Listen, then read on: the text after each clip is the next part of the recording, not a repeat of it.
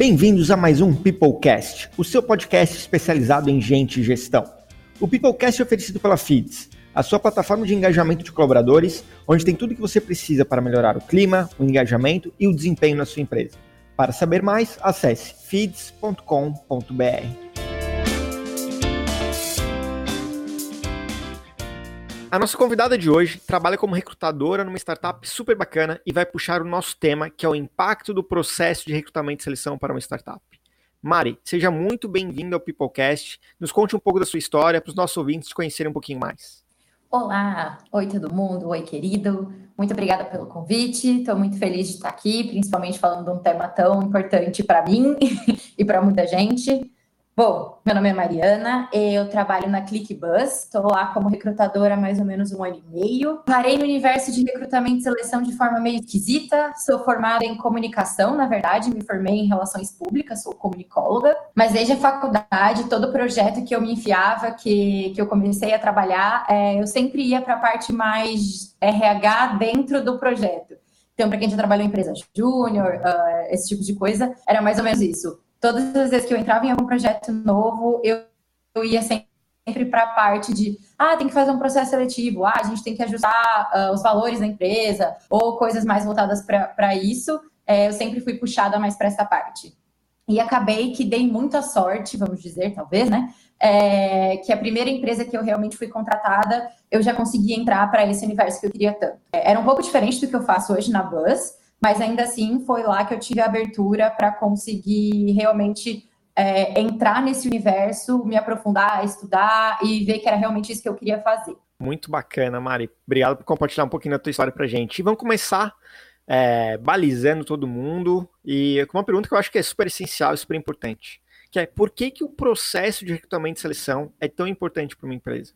Bom, é a grande porta de entrada das pessoas, né? A empresa é feita de pessoas a partir desse processo que a gente consegue meio que se certificar de que a gente está trazendo as pessoas que a gente quer para dentro da nossa empresa. E aí já começo a puxar um pouco de sardinha para o que a gente faz na ClickBuzz mesmo, mas ele é um processo muito construído a quatro mãos e não é algo assim, ah, apenas a, o pessoal do time de RH que decide quem entra. Não, ele é, passa por muitas pessoas, são muitas pessoas envolvidas, justamente para a gente conseguir manter essa, é, é, essa questão de acuracidade, vamos dizer assim, de, das pessoas que a gente tem dentro de casa, né? Então, longe de mim falar que o nosso processo é o melhor que existe, mas ele é o melhor que existe para as pessoas da ClickBus, né? Para quem a gente quer dentro da, da nossa empresa a gente fala tanto de cultura e de pessoas, se o processo de recrutamento e seleção é a porta de entrada, como tu falou, ele baliza todo o resto da, dessa vida desse colaborador dentro né, dessa jornada na ClickBuzz, na Feeds, ou seja, na empresa é, dos nossos ouvintes aqui. E Mari, o que é levado em consideração na estruturação de um processo de recrutamento e seleção? Qual é a diferença de uma empresa convencional, que também precisa de um processo de recrutamento e seleção, e de uma startup, e principalmente uma startup de alto crescimento como a própria ClickBuzz?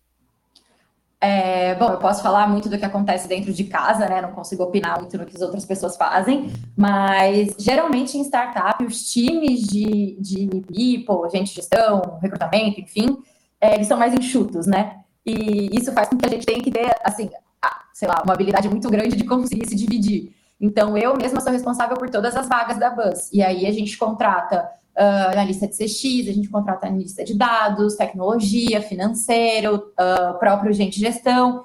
Então, assim, é algo que é humanamente impossível de eu conseguir fazer sozinha. Então, a nossa estruturação, ela é muito baseada no que a área precisa. Então, a gente costuma falar dentro da Bus que de todo o processo de recrutamento e seleção, o que a gente mais leva tempo é no desenho do perfil junto com a área.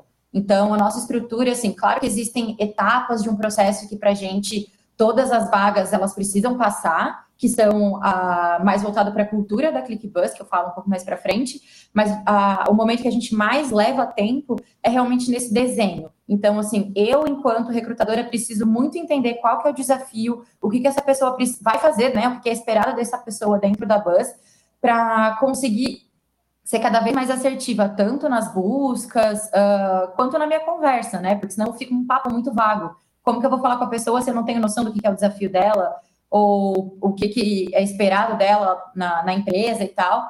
E isso aí, voltando, puxando mais para o lado pessoal, para mim foi muito engrandecedor, porque eu consigo hoje ter uma visão muito grande do mercado que a ClickBuzz é inserida, ter uma visão muito grande do nosso negócio, justamente porque eu entrevisto e contrato para todas as áreas. Então, eu entendo muito bem como as áreas se conectam. E eu tento passar muito isso para os candidatos. Mas, bom, voltando um pouco mais para a estruturação, né? A gente tem hoje uma estrutura que, é, como eu comentei, que são algumas etapas que são essenciais, é o que a gente chama né, do papo de gente gestão. Então, tem essa conversa com a gente, que é meio esse balizador de cultura.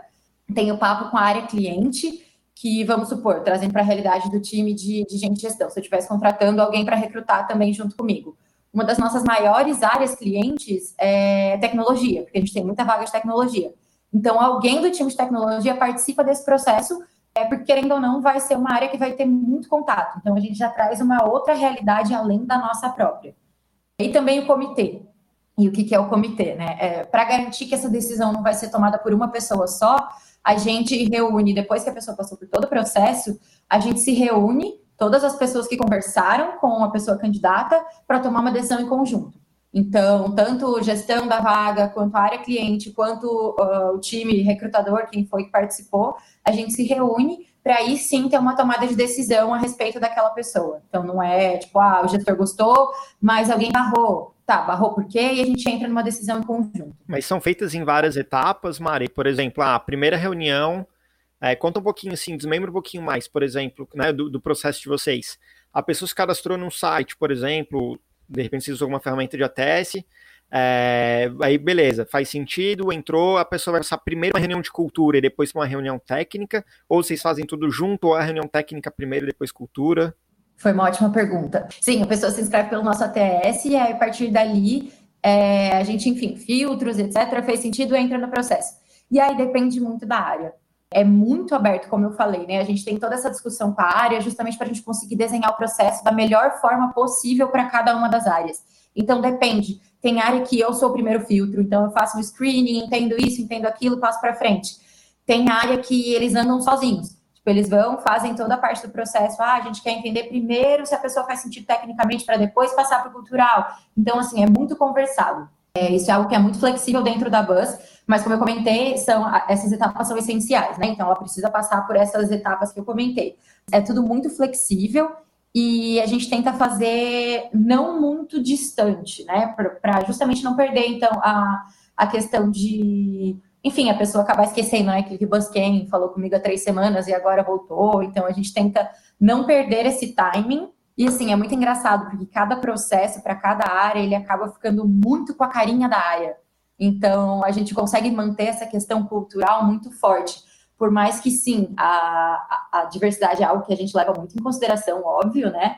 Mas é muito engraçado que mesmo a própria área consegue ter um, uma, um desenvolvimento do seu processo que acaba trazendo pessoas muito assertivas. Isso é muito legal. Falando em timing, Mari, trouxe uma pergunta aqui super importante. Timing me lembrou tempo, lembrou número, me lembrou indicador. Me conta aí dois, três indicadores que vocês costumam utilizar é, na, na área de recrutamento, para que, vocês, que, que vocês olham, o que vocês têm de meta, fala um pouquinho dessa parte também.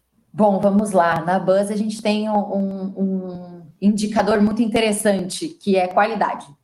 Então a gente não tem métrica de SLA, então, não tem tempo para fechamento de vaga. Óbvio que, como eu falei, né, a gente não, não quer deixar o candidato ali muito tempo, mas se ainda não é a pessoa ideal, se ainda não deu aquele match, a gente não vai trazer porque tem prazo para fechar. É, é muito qualidade.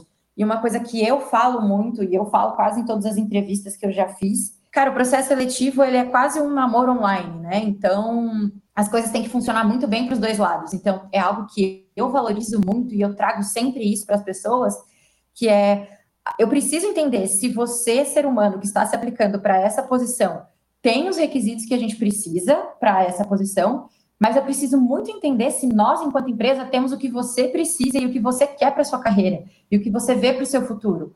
Porque se as coisas não estiverem alinhadas, pô, vai ser uma contratação que daqui três meses vai ser um turnover. Então, eu levo isso muito em consideração, né? A, a, eu, eu, costumo brincar com, com, nos processos que é tipo, eu sei que eu estou aqui vendendo meu peixe e eu preciso fechar essa vaga. Mas mais do que isso, eu preciso que seja assertivo, eu preciso que seja um match. Então, eu não vou, sabe, ah, aqui é lindo, perfeito, maravilhoso, entre que vai ser. Não, eu sou muito real, eu sou muito honesta mesmo nos processos. Então, assim, fica meio difícil de eu trazer, tipo, ah, puta, indicadores a gente tem, sei lá, é, número de, de candidatos para. Não, é, é, muito assim, é muito voltado para qualidade mesmo, para o fit. É, assim, culturalmente, óbvio, existe o fit técnico e fit cultural. Desses dois, a gente não pode deixar nenhum para trás. Então, a gente precisa ter o casamento entre os dois. Então, de indicador para a gente é isso.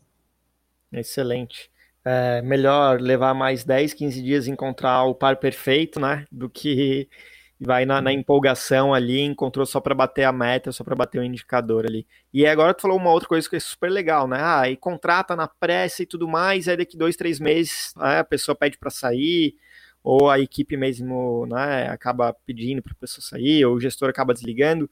Qual que é o impacto de uma boa estrutura de recrutamento e seleção para a retenção dos colaboradores? É, é, é, exatamente a pergunta é a resposta, né? assim, um bom, uma boa estrutura é não que garante, porque a, a Angela, minha gestora, costuma falar que ela odeia que a gente use essa palavra e é real, porque a gente não consegue garantir absolutamente nada, mas é trabalhar para conseguir, né, ser mais assertivo.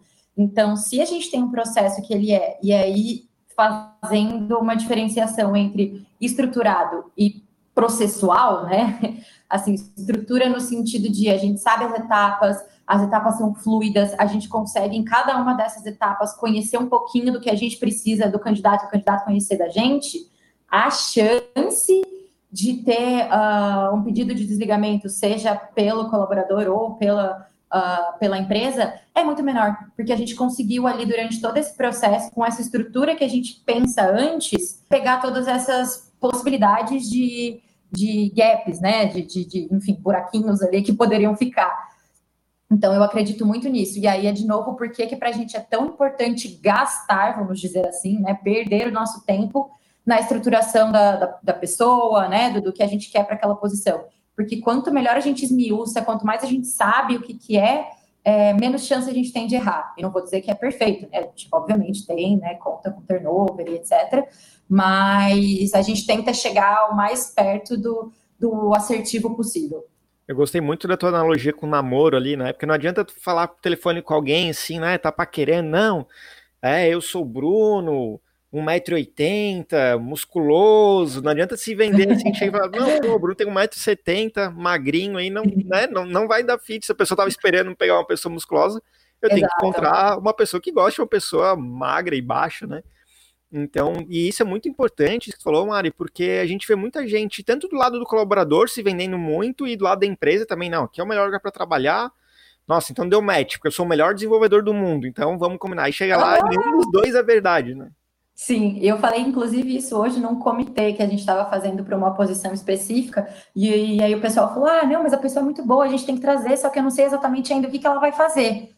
Aí eu falei, cara, não tem problema. Desde que você seja muito aberto, fala, olha, a gente gostou muito de você, viu um potencial absurdo, a gente sabe que vai ter algo que fazer. Mas assim, você vai entrar e a gente não sabe muito bem ainda onde. A gente sabe que vai ter coisa, mas ainda não sabe, tipo, se é no projeto X, se é no projeto Y, mas a gente quer te alocar. Eu falei, desde que você seja honesto, que você, sabe, tenha, para mim, assim, tudo na vida seria resolvido com alinhamento de expectativas. E aí, então, se você consegue ter esse alinhamento de expectativa muito bem feito com os dois lados, a chance de ter um impacto, né, de ter um, um atrito é muito menor. Não estou falando que ela é nula, né, mas é muito menor. Excelente. E para a gente ir já para a reta final, quais fontes tu indica para quem quer estudar um pouquinho mais sobre recrutamento e seleção? Alguma referência? Pode ser um blog, um livro, alguém que tu segue no LinkedIn, no Twitter, né? Quem que, que tu gostaria de falar sobre, sobre essa questão de indicar algum material, algum conteúdo? Bom, sobre livro, é, eu acho que vai ser meio clichê, porque, enfim, quem já estudou um pouco sobre isso, muito provavelmente já leu esse livro, ou já ouviu falar, que é o Novo Jeito de Trabalhar, que é do Laszlo, né, do, do, do Google. Esse é um ótimo livro, ele... Eu gosto muito dele, muito para a gente conseguir ter a percepção de muitas coisas certas que a gente já faz, a gente está no caminho, porque senão a gente acaba lendo aqueles livros e são surreais, né? Você fala, puta, até eu conseguir chegar lá, é um universo de distância. E ao mesmo tempo você consegue entender o quanto de coisas que a gente já está no rumo e o quanto a gente não é o Google. é, eles falam isso o tempo todo, né? Ah, não, porque aqui a gente tem condições de, a gente tem uma equipe gigante. E aí eu costumo brincar, né? Querendo ou não, a gente sofre muito quando a gente fica assiste webinars, etc., de empresas muito grandes, que a gente fala, nossa, é lindo o que eles fazem, mas eu não tenho condições, né? Então, por isso que eu já pulo do, do livro, eu já pulo para Bent e Cara, existe, por exemplo, hoje o clube, né? Puxando um pouco de sardinha para o clube. Conta um pouco mais sobre o clube RH. Hein? É, então, dentro do clube RH, eu, inclusive, sou muito feliz de ser uma das embaixadoras lá também. É, é algo que é muito aberto e é muito gente como a gente, sabe? Tem mais pessoas que têm empresas do tamanho da gente, que tem três pessoas só no time, de RH como um todo e só uma recrutando, e às vezes a mesma que recruta é também quem faz onboarding, que é também quem faz o DP. Então, assim, tem muita gente passando pelo que a gente passa. Então, ali é um canal muito aberto para a gente conseguir trocar ideia.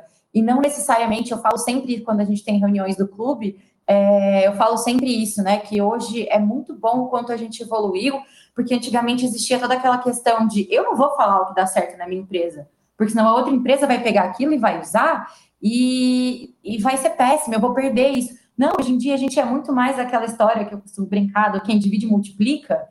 É, quanto mais a gente divide conhecimento, mais a gente multiplica, e aí é muito legal ter isso. Então, assim, claro que longe de mim falar, né, que ah, não, não, não vai procurar referências e livros e estudos, não. Eu fiz muitos cursos e assim, eu sou muito aproveitadora de cursos online gratuitos, assim, amo, amo barra sou.